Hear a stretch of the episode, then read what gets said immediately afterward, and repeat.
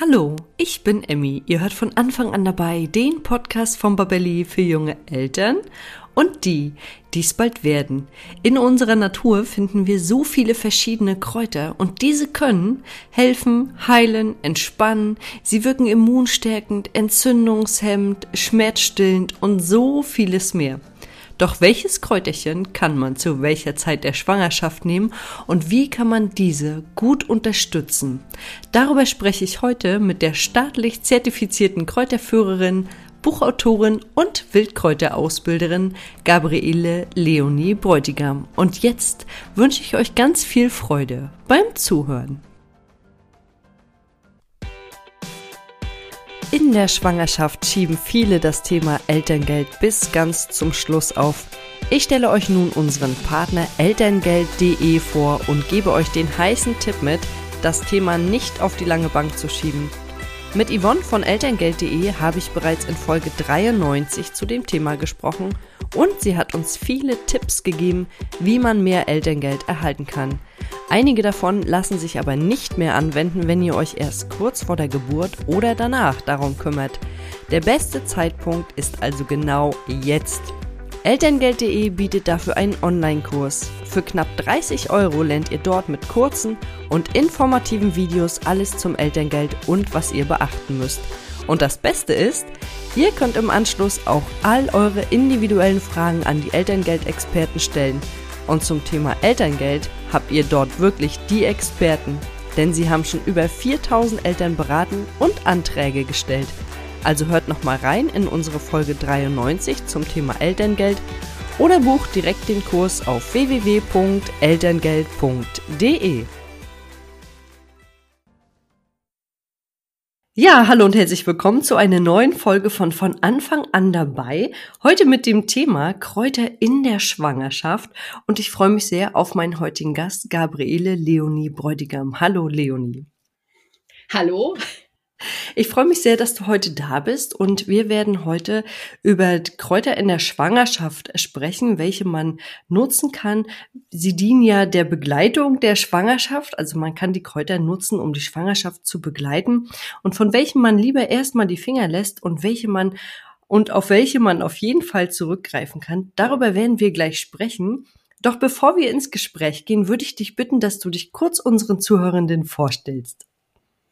Mein Name ist Gabriele Leonie Bräutigam.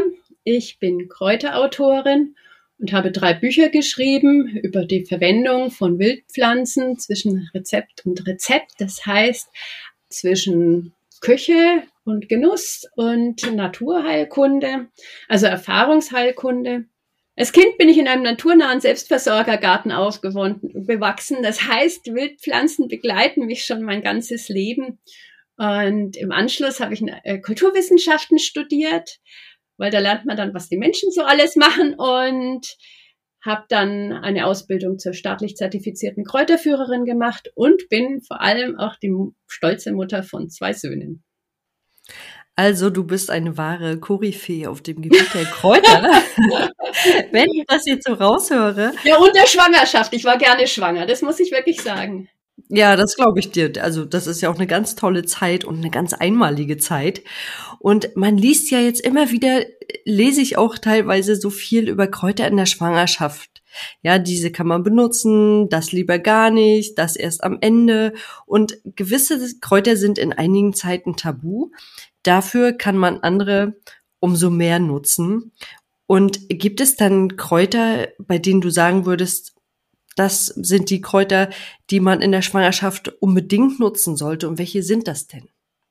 Ja, also, dann gehen wir gleich mal in die Mitte des Themas. Also, Kinder kriegen ist die Kernkompetenz jeder Frau. Also es ist keine Krankheit und deshalb äh, sind wir hier auch nicht jetzt im Bereich der Heilkunde, sondern wir sind im Bereich der Erfahrungskräuterkunde, ja, eben an dieser, an dieser Schnittstelle, wo es darum geht, dass die Natur uns hilft, einfach die innere Balance zu finden, wenn sich in unserem Körper schnell viel ändert. Und von daher, also mein Tipp wirklich, ihr seid, es ist keine Krankheit. Lasst euch auch von Geschichten nicht verrückt machen. Also wie ich schwanger geworden bin, die Leute haben mir so viele Geschichten erzählt. Ich habe als erstes einen großen Pulli angezogen und äh, geschaut, dass es niemand entdeckt. Dann äh, zur Verwendung von Kräutern auch vorab. Es gibt vom Paracelsus den Spruch, die Dosis macht das Gift. Weniger ist mehr. Also ihr müsst euch immer vorstellen, du musst dir immer vorstellen, in dir wächst ein ganz, ganz kleines Kind. Also wenn du, keine Ahnung, 60 Kilo wiegst, dann wiegt dieses Kind erstmal 6 Gramm, 60 Gramm. Also es fängt, also dieses Wesen fängt ganz, ganz klein an. Und entsprechend stark wirkt diese Konzentration von allen Kräutern und von nicht nur Kräutern, sondern von allem, was wir zu uns nehmen, auf dieses Wesen. Und wenn man sich das vorstellt als Größenverhältnis, macht einem das auch klar, warum man in der, es in der Schwangerschaft nie darum geht, viel hilft viel, sondern äh, wirklich nur die Impulse so zu setzen, dass du in Balance bleibst und entspannt bleibst, weil das ist das Allerwichtigste, dass es dir gut geht. Und dann geht's nämlich auch deinem Kind so gut. Ja, also das wollte ich jetzt vorweg sagen. Außerdem also ich bin keine Medizinerin, ich bin Kräuterfachfrau, das ist etwas anderes. Also mein Wissen kommt aus der Erfahrungsheilkunde. Solltest du dich krank fühlen, ist es ein Fall von Arzt oder Apotheker, dann wende dich bitte an deinen Arzt, Apotheker, an deine Hebamme, an eine Heilpraktikerin. Was ich dir heute mitgeben möchte, das ist einfach eine Orientierung, wie es dir besser geht und wie du in den unterschiedlichen Stadien der Schwangerschaft vielleicht, ja, Impulse setzt zur Entspannung, wie du schaust, dass du keine Schwangerschaftsstreifen gehst. Also ich bin eher ein praktischer Mensch, weil ich habe ja zwei Söhne und darum wird es mir heute gehen. Das klingt auch total gut und das finde ich ganz, ganz wichtig, dass wir in der Schwangerschaft in der inneren Balance bleiben, so wie du das gerade schon so schön beschrieben hast. Und da können Danke. uns Kräuter natürlich auch bei helfen. Welches sind denn deine Top 5? Was würdest du da sagen? Ja, also meine Top 5, also ganz, ganz vorneweg, was immer gut ist, gerade weil eben das Thema Balance ist, ist die Melisse. Wenn du dich unwohl fühlst, wenn du beunruhigt bist, das sind ja doch sehr umwälzende äh, Ereignisse, die man da auch durchlebt. Wenn du nachts vielleicht aufwachst und nicht so gut schlafen kannst, vorm ins Bett gehen. Also Melissentee ist auf jeden Fall sehr, sehr hilfreich. Bei der Melisse gibt es auch nahezu keine Einschränkungen. Also es sind keine bekannt. Wobei man eben, wie gesagt, die, die Aktenlage, Schwangerschaft ist keine Krankheit, Kräuter wird niemand untersuchen, weil keiner dran verdienen kann. Es gibt Erkenntnisse, aber ja. Also, meine Top 5, ganz vorne dran, die Melisse wächst in jedem Garten, man kann sie auch in jedem Bioladen oder Apotheke kaufen. Dann als nächstes die Melisse vor allem eben zum Trinken. Dann die Ringelblume, die Ringelblume kann man natürlich auch sehr, sehr gut in Tee tun. Also Ringelblume weiß man ja auch, ist entzündungswidrig. Man kennt, fast jeder kennt auch Ringelblumensalbe und auch die wäre eine Empfehlung von mir. Also die Ringelblume. Dann natürlich die Kamille als, ja, unsere top entzündungswidrige, äh, besänftigende äh, Heilpflanze. Ich persönlich habe auch sehr gerne getrunken Olivenblätter und Hibiskusblütentee. Wobei Hibiskusblütentee, also da gibt's ja, ähm, der ist auch ein bisschen in Diskussion. Also ich weiß nicht, ob du den kennst. Das ist so ein wunderbarer roter, kühl schmeckender, ja, säuerlicher, sehr angenehmer Tee. Also er ist ein bisschen in der Diskussion, weil man sagt, er könnte durch die Schleimstoffe die Wehen fördern, also eher was fürs Ende. Also man sollte sowieso, und das muss ich jetzt vorneweg sagen, man sollte nie zu viel Tee trinken. Tee ist ein total intensiver Extrakt aus Pflanzen. In der Schwangerschaft sollten wir viel Wasser trinken, also alles ist möglich, möglichst neutral halten und wirklich nur kleine Impulse setzen, um diese Balance zu wahren. Ich habe also Hibiskusblütentee getrunken. Ich habe es jetzt auch nochmal recherchiert. Also ich habe zum Beispiel im Buch Heilpflanzenpraxis heute habe ich jetzt keine Kontraindikationen für, gegen den Hibiskusblütentee gefunden. Im Internet ist es ein bisschen umstritten. Ich habe Hibiskusblütentee mit großer Freude getrunken, wobei nicht als Tee, sondern als Kaltauszug. Das heißt, Du nimmst ungefähr drei Hibiskusblüten und legst sie in einen halben Liter Wasser und lässt es einfach drei, vier Stunden stehen. es ist einfach ein sehr, sehr erfrischendes Getränk.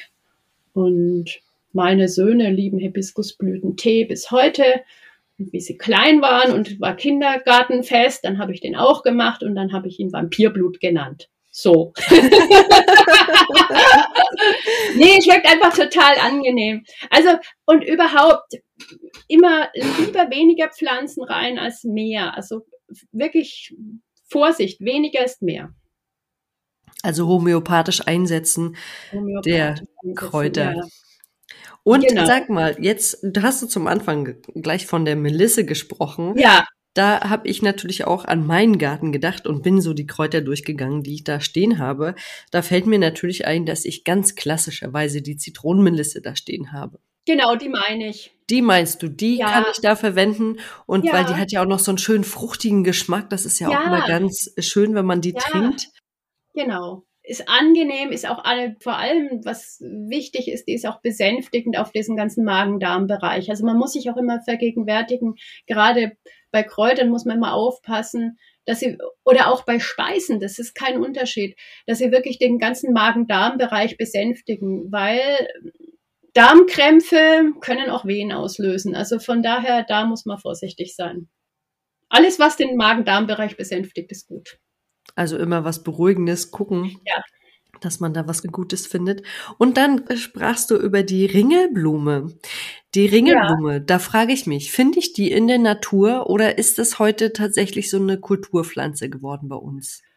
Also bei uns kommt sie jetzt in der Natur eher selten vor. In Italien habe ich sie schon relativ oft so in Weinbergen und so gesehen. Also da wächst die auch wild. Die ist dann viel kleiner, aber bei uns kommt sie meistens also sie verbreitet sich relativ wild, wenn ihr das Gebiet gefällt, also gerade auch durch so Ackerblühmischungen, aber ansonsten ist es bei uns keine, keine Wildpflanze im eigentlichen Sinne. Nein. sie ist eigentlich eine Kulturpflanze. Und da können wir ja auch gut das Öl benutzen. Du hattest das auch schon angesprochen, ja. ne? das Calendula-Öl, was sicherlich auch alle kennen unter dem Namen. Das ist ja wirklich auch, wird ganz oft benutzt gegen die bösen, in Anführungszeichen, Schwangerschaftsstreifen. Genau. Die Calendula, also ja, also man muss ja von Anfang an aufpassen. Also der Körper entwickelt sich ja doch äh, sehr ins Volumen, relativ schnell und teilweise auch schubweise. Und ja, also ein guter Trick dagegen ist natürlich, es einfach mit Öl einzureiben. Ich persönlich äh, mache mein Calendula-Öl selber. Also das kann man sowohl aus äh, getrockneten Ringelblumen machen, wie auch aus frischen Ringelblumen. Man setzt das, äh, die Ringelblumenblatt, also Blütenpetellen, diese Blütenblättchen, setzt man in Olivenöl ein oder auch in Weizenkeimöl oder in Mandelöl, wenn man es eher kosmetisch will. Also Mandelöl zieht am schnellsten ein und lässt es da ungefähr zwei, drei Wochen schön warm ziehen. Und dann kann man mit ein bisschen Bienenwachschips, kann man daraus selber eine wunderbare Creme machen oder man lässt es gleich als Öl. Also der Vorteil, wenn du das selber machst, ist natürlich auch, da sind keine Zusatzstoffe drin, also keine Phthalate und keine Mikroplastik und nichts sonstiges. Und das ist ja ganz wichtig, also es ist nicht hundertprozentig bewiesen, aber gerade die Phthalate, das sind Weichmacher, die können, und die sind oft in Cremes und vor, vor allem Feuchtigkeitscremes, die können dann auch gerade die Entwicklung von männlichen Embryonen beeinträchtigen, sagt man. Es gibt Studien, aber das ist ein heiß umkämpftes Thema. Und auch Mikroplastik ist ja nicht so besonders gesund. Also gerade bei der Schwangerschaft sollte man wirklich aufpassen, dass man möglichst wenig Fremdstoffe an sich ranlässt. Und da bist du natürlich mit einem wunderbaren Speiseöl, das du auch essen könntest, und der Ringelblume, die eben entzündungshemmend ist, gut bedient. Mhm. Ja, das ist nochmal ein ganz guter Hinweis, dass äh, diese Produkte auch ganz einfach selber herzustellen sind. Ja. Es kostet uns halt im Endeffekt Zeit. Und da muss man immer gucken, wie viel Zeit hat man, wie viele Kinder hat man vielleicht noch, wenn man schwanger ist. Und ähm, schaffe ich das vielleicht am Abend, mir mal eine Stunde zu nehmen und die Sachen herzustellen. Naja, also die Ringelblumen in, in, in, in Öl zu, zu tun, das einmal umzurühren und warm zu stellen, das schafft man, glaube ich, gerade. Womöglich ja. muss man es mit den anderen, mit Kindern zusammen machen. Das ist auch noch eine schöne Idee. Ja. ja. Das ist eine sehr schöne Idee. Und dann können die Kinder das ja auch nach zwei, drei Wochen, hattest du gesagt, muss es einziehen, ne? Oder muss es da ein bisschen Ja, ja, sein? genau. Ja. Da kann man die ja dann auch das Öl selber mit den Kindern zusammen ausprobieren. Das ist bestimmt auch eine spannende Sache für die Kinder. Wenn man dann natürlich auch riecht, was dabei rausgekommen ist, dann wird ja die Ringelblume wird ja bestimmt auch noch ein bisschen ins Öl reingehen, oder? Ja, aber sie hat keinen besonders intensiven Duft, das muss man dazu ah, sagen. Okay. Also, aber sie die Ringelblume ist einfach die Urpflanze seit Hildegard von Bingen in der Heilkunde für Hautpflege. Also ich, ist, ist meines Erachtens für die Hautpflege eine der besten, also für diese Alltagshautpflege, wo es wirklich darum geht, die Haut vor Belastungen zu schützen. Und Schwangerschaft ist eine enorme Belastung für die Haut am besten. Ich persönlich bevorzuge ja auch Olivenöl weil, also wie ich schwanger war, da hatte ich eine Freundin, der Mann war ein Frauenarzt aus der Türkei und die hat mir gesagt, ja, wenn du schwanger bist, dann äh, musst du dich auf jeden Fall mit Olivenöl einreiben. In der Türkei gibt's keine Frau, die Schwangerschaftsstreifen hat. Und ich? Ja, ja, ja, komm, ich meine, wer, wer redet denn mit Menschen über seine Schwangerschaftsstreifen? Das macht ja keiner. Also so, nee. solches Wissen, solches Basiswissen, das pflanzt sich ja immer nicht so richtig fort, weil das ist ja so alltäglich und gleichzeitig irgendwie so halb peinlich, da redet ja keiner drüber. Und dann habe ich das wirklich gemacht. Also ich habe mich immer mit Olivenöl eingerieben. Also ich habe dann teilweise auch meine Ringelblumen dran eingelegt. Und dann halt, äh, also so Zupfmassage ne, am Bauch, ganz wichtig, und aber auch die Oberschenkel und vor allem den Busen auch relativ am Anfang schon, weil der, der wächst ja fast, der, der wächst ja als erstes. Was man allerdings beachten soll, und jetzt kommt hier die erfahrene Hausfrau, gerade das Olivenöl, das ist ein relativ schweres Öl, das zieht nicht so schnell ein und das äh, setzt sich dann auch ein bisschen an der Kleidung ab. Also wenn du dann deine Kleider, deine T-Shirts wäschst, vorher in Soda einweichen. Also Waschsoda gibt's in jeder Drogerie, in jedem Drogeriemarkt. Also es ist, dann ist es wirklich kein Problem, aber ansonsten wird's irgendwann etwas fettig an den T-Shirts und das wäre natürlich blöd.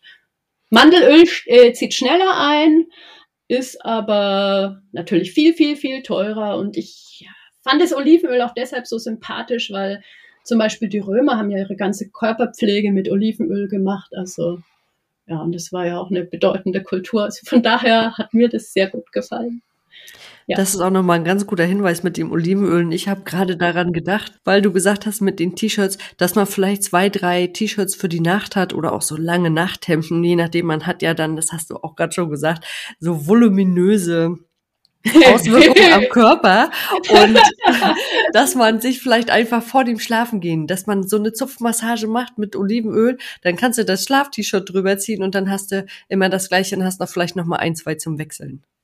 Zumindest in meiner Schwangerschaft war das so, es gab immer so Phasen, da habe ich mich unglaublich ausgebreitet, da hatte ich das Gefühl, von einem Tag auf den anderen jetzt irgendwie ist der, ist dieser Delfin doppelt so groß geworden. Was ist da passiert? Und ich meine, da, wenn du merkst, es zieht besonders, dann musst du natürlich vielleicht zweimal am Tag dich da ja, einreiben, zupfen, massieren.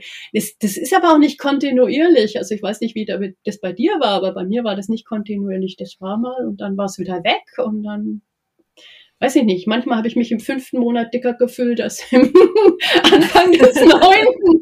Also das ist auch ein bisschen subjektiv, ja. Ja, aber das Gefühl kenne ich auch noch, dass man, dass ich da manchmal so da stand, vierter Monat und habe gesagt, boah, siebter Monat. Und ja, irgendwie ja. schon, oder? Ja. ja. Und dann auf einmal dehnt sich der Körper, da, dann stellt er sich drauf ein und dann ist wieder gut. Also das ist ähm, ja, ja das immer so Schübe. So Klippen, ja, mhm. genau. Mhm.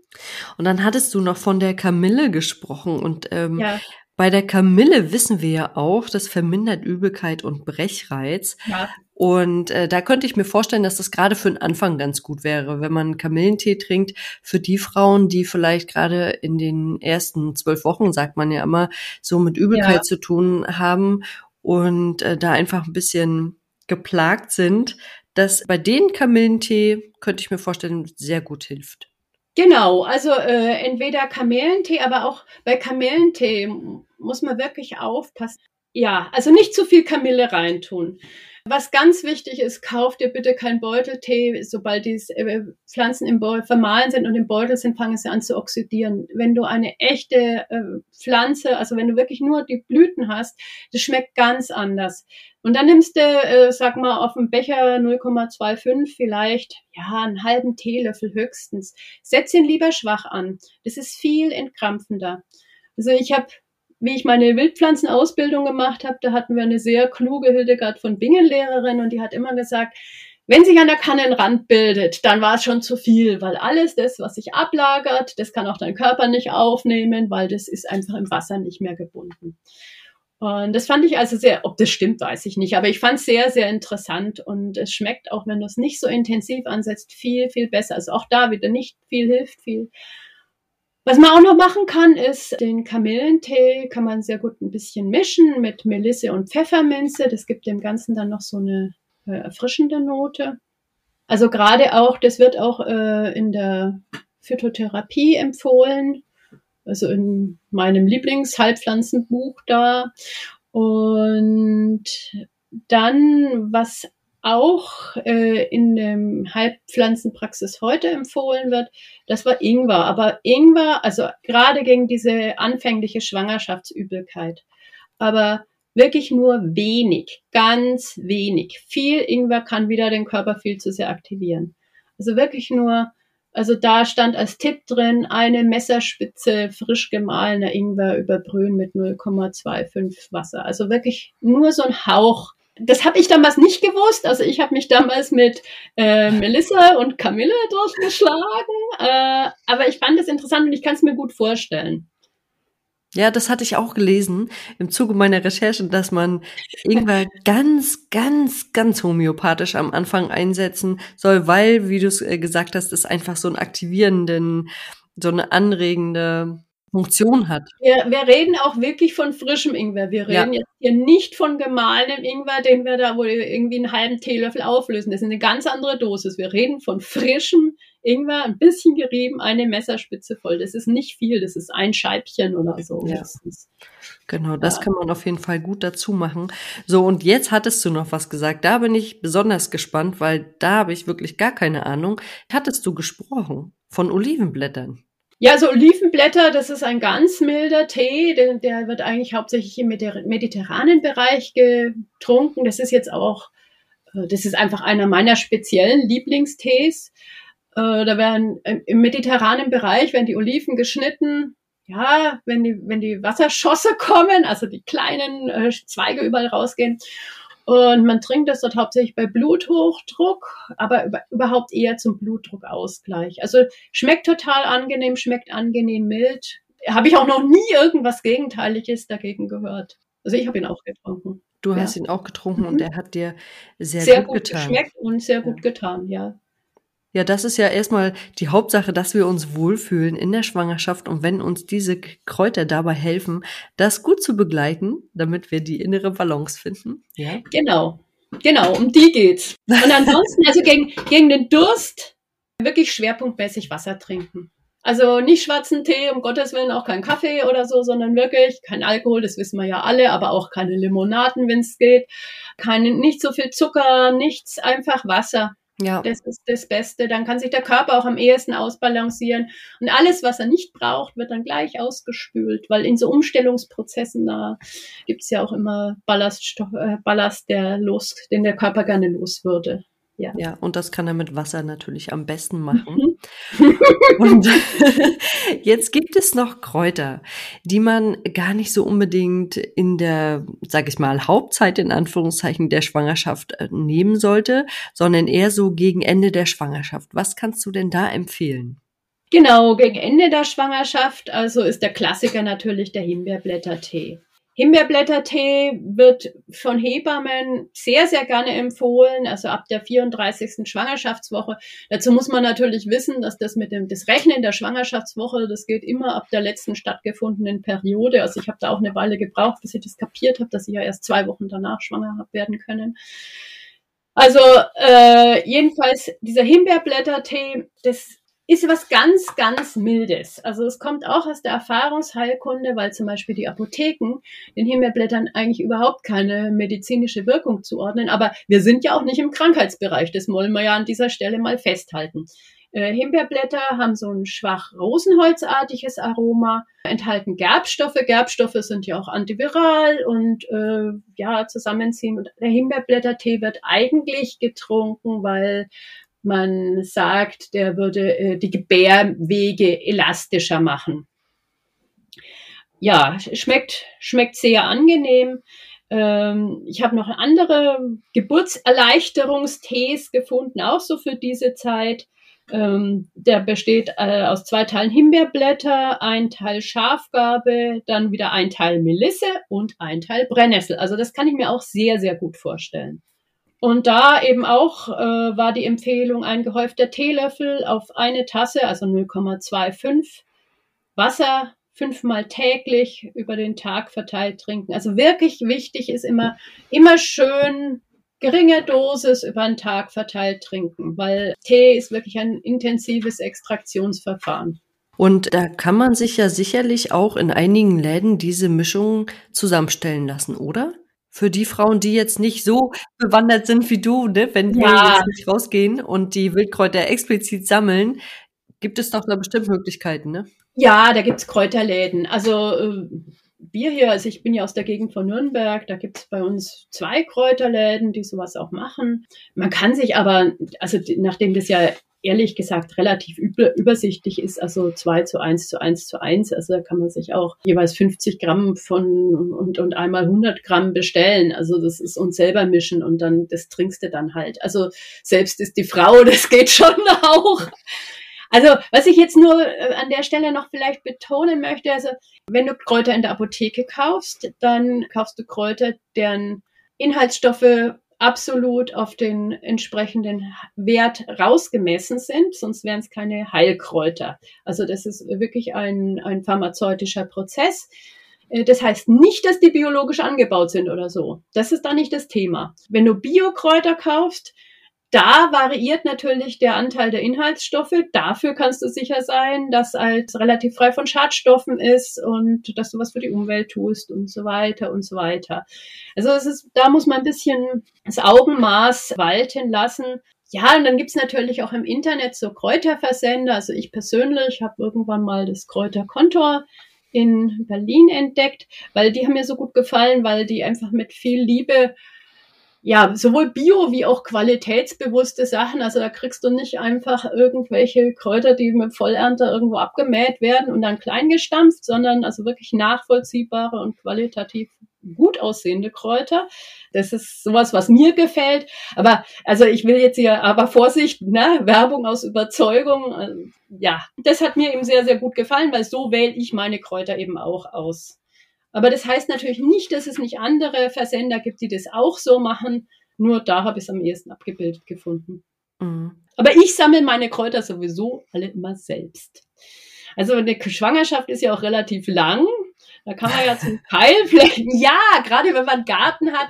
Also die Kräuter, die ich jetzt genannt habe, Melisse, Ringelblume, Kamille, Olivenblätter vielleicht nicht, aber die findest du auch zum großen Teil im Garten. Und das ist natürlich immer das Schönste weil wenn man rausgeht und dann auch noch die Natur auf sich wirken lässt, das entspannt halt auch nochmal alle Sinne. Ja, das auf jeden Fall. Es gibt ja auch nicht umsonst das Waldbaden. Wa? Ja, das ist wie Waldbaden mit Funktion. Ja. ja. da ist ja noch ein Sammelkörbchen voll. Genau, genau so. Du sagst es. Ich kann mir nur vorstellen, dass gerade jetzt zu dieser Jahreszeit, und wir haben ja im Vorfeld schon ein bisschen gesprochen, es ist ja wirklich so ein grau in graues Wetter, dass es jetzt manchmal schwierig sein könnte, jetzt so ein paar Kräuter zu finden.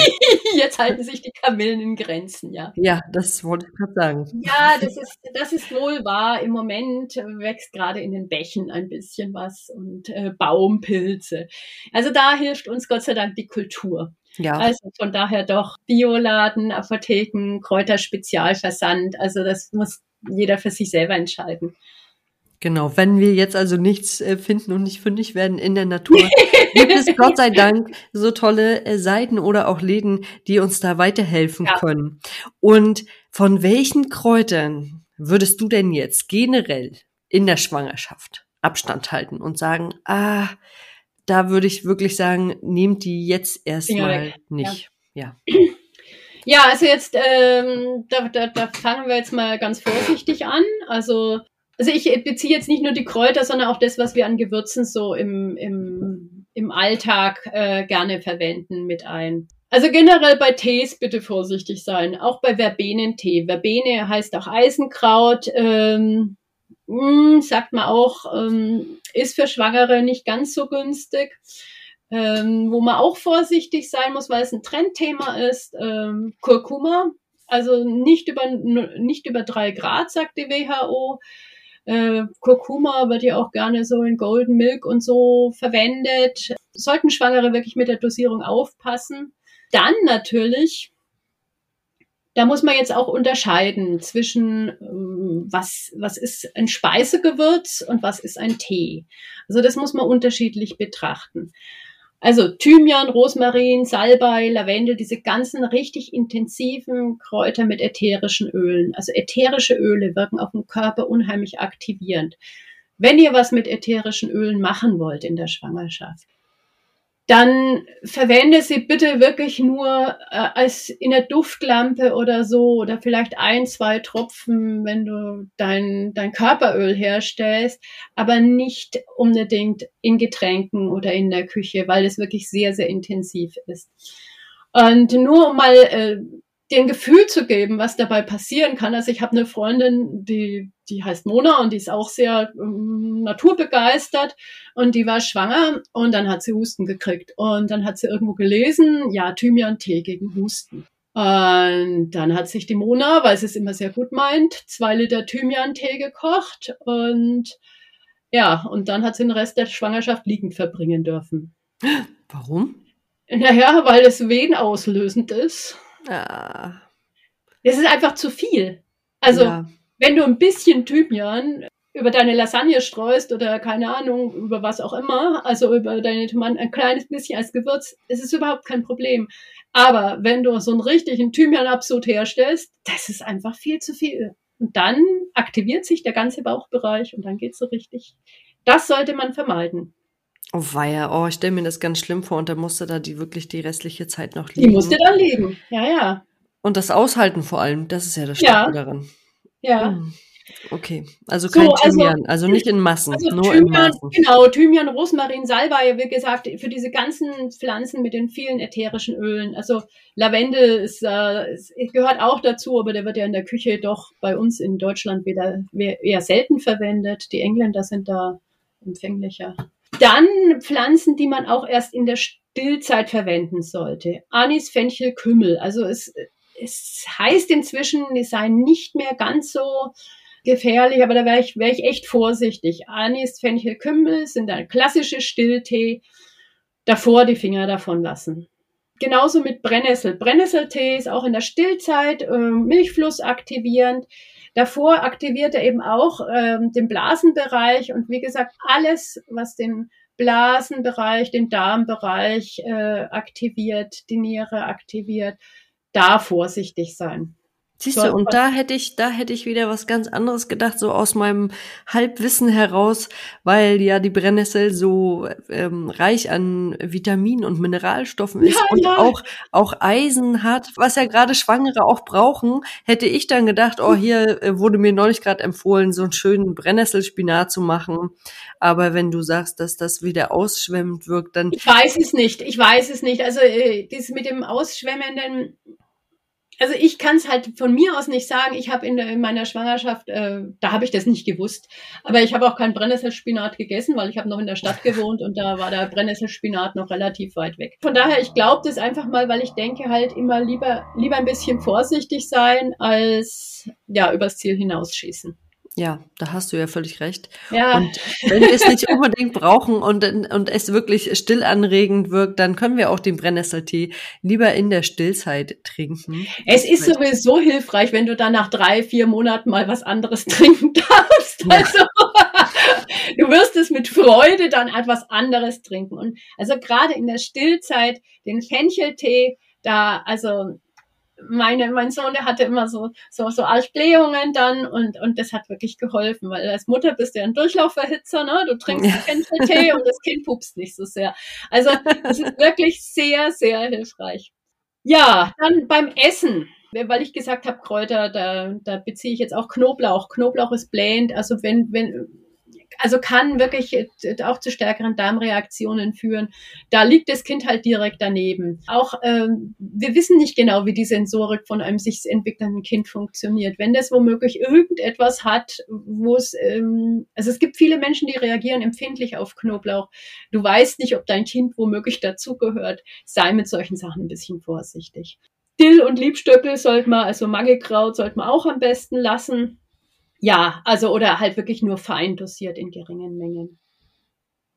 Ja, das war das, das, was mit Vorsicht zu genießen ist. Und jetzt habe ich die böse Liste der No-Gos, also was, was du am besten überhaupt nicht zu dir nehmen solltest. Aloe Vera, da gibt's aber auch keinen zwingenden Grund. Beifuß, der gehört in die Gans, muss man aber wirklich nicht essen, wenn man schwanger ist.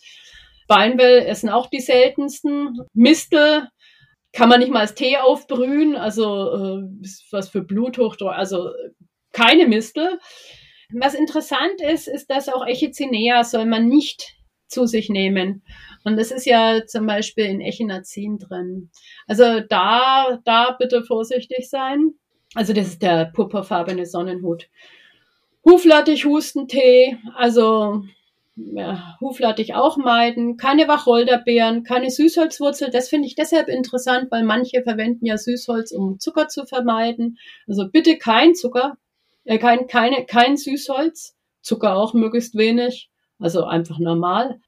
Was man auf jeden Fall auch lassen sollte, Petersilie. Petersilienkraut, Petersilienwurzeln, nicht in größeren Mengen. Also wenn du ein bisschen Petersilie über dein Gemüse hast, ist kein Problem, aber keine Petersiliensoße. Also was ich gefunden habe, äh, da hieß es also auf keinen Fall irgendwie einen halben Bund Petersilie. Sei einfach vorsichtig. Reinfahren ist sowieso kein normaler Mensch. Sennisblätter sind ein sehr starkes Abführmittel. Da habe ich jetzt schon mehrfach gesagt, bitte vorsichtig sein mit Abführmitteln, weil die ja den ganzen Darm, die Darmperistaltik beeinflussen, nicht, dass das Kind rausgeschmissen wird. Wermut, das ist verwandt mit dem Beifuß auch nicht. Ja, und naja, Kurkuma, wie gesagt, eingeschränkt. Und dasselbe gilt für Zimt. Also von einem Apotheker habe ich mal gehört, zu Weihnachten gibt es so viele Christkindchen, also nicht nur, weil der Urlaub äh, vor zu Ostern entsprechend äh, zum richtigen Zeitpunkt war, sondern weil äh, Zimt dann auch stark wehentreibend sein kann. Und zwar, also angeblich, ja, also man soll, man äh, angeblich, es ist immer sehr schwierig, da was zu sagen, weil wie gesagt, es gibt keine Studien. Aber Zimt ist wirklich höchstens kurz vor der Entbindung. Aber mit Zimt einfach vorsichtig sein sollte man der Natur überlassen, wann sie will, weil das Kind bestimmt, wann es auf die Welt kommen will, nicht ja. du. Ja, und danach sollte man sich auch richten, weil das ist, das Kind sucht sich immer den perfekten Zeitpunkt, wo du in deiner körperlichen Situation gebärbereit bist. Also die, wo, ja, wo auch dein, dein Stresspegel zum Beispiel auf dem richtigen Niveau ist. Also nur mal um ein Beispiel zu erzählen, also ich habe das erst nicht geglaubt, aber ich habe über die Entbindung hinaus gearbeitet und meine Kinder, der eine ist am Sonntag auf die Welt gekommen und der andere am 2. Oktober vorm Feiertag. Und ich habe eine Freundin, die hat ein Gasthaus im Elsass und deren Kinder sind auch alle am, äh, in der Nacht vorm freien Tag auch vor dem Ruhetag auf die Welt gekommen. Also die Kinder bestimmen es, die Kinder merken es, da sollte man sich nicht einmischen und sagen, boah, jetzt will ich, aber jetzt, ne? Nee, nee. Schön auf die Kinder hören. So, jetzt haben wir erstmal eine ganze Liste auch noch bekommen, wovon wir in der Schwangerschaft ein bisschen Abstand halten sollten. Ja, aber darüber die Liste bitte nicht vergessen, was man nehmen soll. ja, ja, genau. Wir haben am Anfang darüber gesprochen, was man alles, wie viele man nehmen kann, welche Kräuter da auch wirklich gut sind und uns einfach gut in der Schwangerschaft begleiten können, ja. so dass wir entspannt sind oder beziehungsweise so dass die Mütter entspannt sind und einfach, ja, eine tolle Schwangerschaft genießen können. Gibt es denn jetzt noch Tipps, die du Schwangeren mit auf den Weg geben möchtest? Genau, natürlich. Also man, man macht ja seine Erfahrungen und hat, hat ja so seine Tipps. Ja, also für mich war das Wichtigste, viel Wasser trinken. Das Kreuz gerade halten. Ja, also es gibt viele Sachen, die, die dir Beschwerden bereiten, wo du vielleicht mit Kräutern nichts dagegen machen kannst. Also zum Beispiel, wenn du geschwollene Beine kriegst, also wirklich die Beine hochlegen, das ist ganz, ganz wichtig. Ich habe auch da recherchiert, ich habe interessanterweise selbst bei Kräuterherstellern keine Hinweise gefunden, dass du gegen schwere Beine, weil das fällt wieder in diesen Blasenbereich. Ne? Also wirklich Beine hochlegen, kalt, kalt abduschen, die Beine und so. Also das war für mich ganz wichtig ich gestehe, ich habe irgendwann, weil ich ja auch dauernd unterwegs war, habe ich dann angefangen, mal ab dem siebten Monat oder so Stützstrümpfe zu tragen. Also Stützstrumpfhosen. Das war auch sehr, sehr hilfreich. Also gerade wenn du dauernd unterwegs bist, das ist, äh, oh, irgendwann sackt dir einfach alles in die, in die Beine ja, Medikamente, dass ihr mit Medikamenten vorsichtig sein muss, aber fragt bitte alle, also denk an, denk auch nicht einfach, ja, jetzt nehme ich mal eine Kopfschmerztablette, frag wirklich deinen Arzt und deine Hebamme vorher. Also da sei ganz vorsichtig. Also ich habe überhaupt nichts genommen. Ich habe wirklich nur Wasser getrunken. Ich habe auch natürlich kein Alkohol getrunken. Gerade am Anfang ähm, ist ja Folsäure sehr wichtig. Und es gibt natürlich auch folathaltige Lebensmittel das sind Sprossen, Blattgemüse, Tomaten, Nüsse zum Beispiel. Also gerade aber, wenn du zum Beispiel Sprossen ziehst, es ist natürlich am folathaltigsten, wenn du die roh isst, aber es ist andererseits wieder, weil sie sich, wenn sie zu lange im Wasser stehen, auch ähm, sich auch Bakterien bilden können, ist es umstritten. Also da sagt man in der Schwangerschaft eher dämpfen, also nicht kochen, weil es ist zu heiß, die Folate sind sehr hitzeempfindlich ein bisschen dämpfen. Was ich persönlich jedem empfehlen kann, die Leber unterstützen. Also die Leber ist unser Hochleistungsorgan im Körper, das alles wegschaffen muss, alle Stoffwechselprodukte und es stellt sich viel um in der Schwangerschaft. Mit einem Leberwickel oder äh, einfach kauf dir ein Wärmetier, das wirst du hinterher für dein Kind sowieso brauchen, also so ein lustiges Tierchen mit einer Wärmflasche im Bauch und das legst du dir auf die rechte Seite, auf die Leber. Das ist unheimlich entspannend. Ja, beim Laufen immer das Kreuz gerade halten und flache Absätze tragen. Das ist auch ganz wichtig. ja, ich, ich, ich, das ist jetzt so äh, das Banale. Ich habe mir relativ schnell eine Sportbustier gekauft, damit also ich einfach un, ungeniert vor mich hinwachsen konnte. Das mit der Zupfmassage, das war für mich sehr wichtig. Naja, da sind auf jeden Fall noch mal eine ganze Menge Tipps dabei gewesen. Und für alle Interessierten, du bietest ja auch Kräuterwanderungen an oder auch ja. Kochkurse mit Wildkräutern, soweit ich das jetzt ja. äh, richtig weiß. Genau. Wo finden wir dich denn im Internet? Also, ihr findet mich äh, unter www.herbalista.eu, also Herber wie das Kraut und Lista ja, für mich.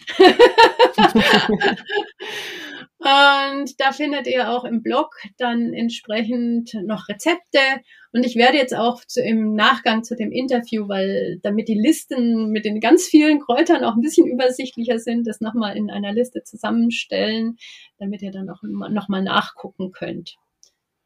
Ja, das ja. Ganze verlinken wir natürlich auch nochmal in oh, der gerne, danke. Ja, Super. dass äh, du, dass unsere Zuhörenden da nochmal einen Zugriff drauf haben.